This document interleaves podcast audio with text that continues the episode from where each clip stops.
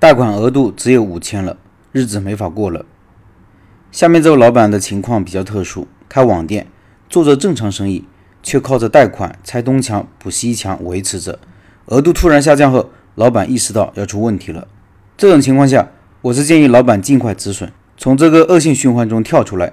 做生意虽然要坚持，但是也不能有执念。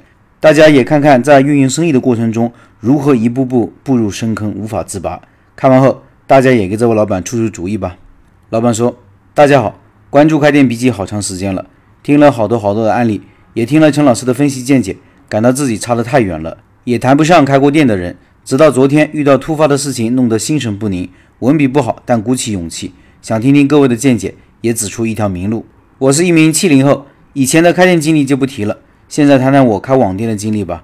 我是再婚，找的老公没房没车没工作，人觉得可靠。二零一二年结婚了，本计划着趁还没有孩子开个小店，稳定一年多，边养孩子边和老公打理店铺。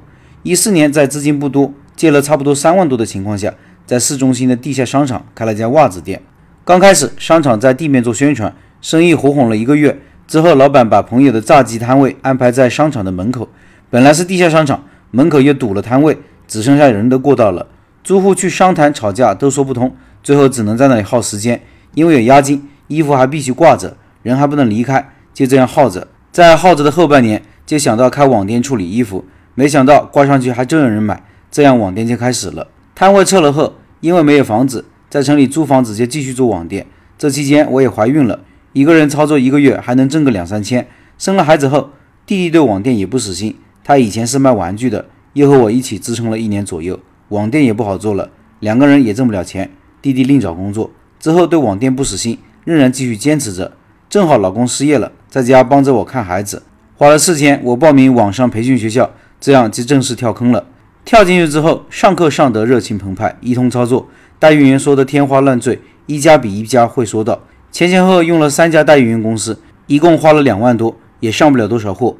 期间的推广费用就更不用说了，一天两百两百的花，就这样开始花费高了。老公找朋友借了两万，因为老公没有工作，没有房子，生活开销一万，投进去一万，这还远远不够啊！怎么办？网贷就开始了，上货需要钱，贷；房租需要钱，也贷；卖货的钱要用于开销，最后成了以贷养贷。现在贷款都十万多了。插句题外话，老公性格内向，不爱说话，也不与人打交道。也不出去找工作，生活的所有费用都是网店的，压力好大，把希望都寄在网店上了。没想到疫情发生，网店销量下滑，货物积压了。昨天还完四月的贷款，额度突然下降成了五千，每月要还一万七。本来计划着今年要开始慢慢还贷，不再大量上货。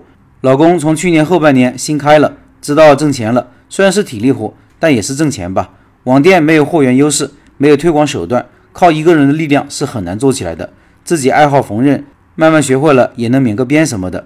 昨天的一个额度下滑，面临着以后怎么还款。虽然这是早晚的事，但是就像做梦被惊醒一样难受，不知道该怎么办了。昨天发朋友圈清仓，也清不了多少，把地摊城管到处撵，也不是摆摊的货。找工作也没有技术，没有经验，快五十岁的人了不好找。孩子也是最大难题，没有人带孩子，孩子是个糖宝宝，带出去一分钟也不能离开视线。五岁半了，在哪住？爸爸妈妈电话多少都不知道，就连他叫什么，别人未必听得明白。写的啰嗦，不知道大家明白我的处境没有？我是外地远嫁的，也没有个说话的人，不知道该怎么办了。网店现在基本每天发件，平均每月营业额七八千吧。网店如果继续面临着投资，没有流量，销量起不来。即使要投资，没有好的产品还是不行。如果找工作，货怎么办？孩子怎么办？希望在这里能找到合适自己的方向。这么多年的折磨，就是想给孩子们一个好的生活。尤其是患病的女儿，希望在我有生之年给她安排好以后的生活。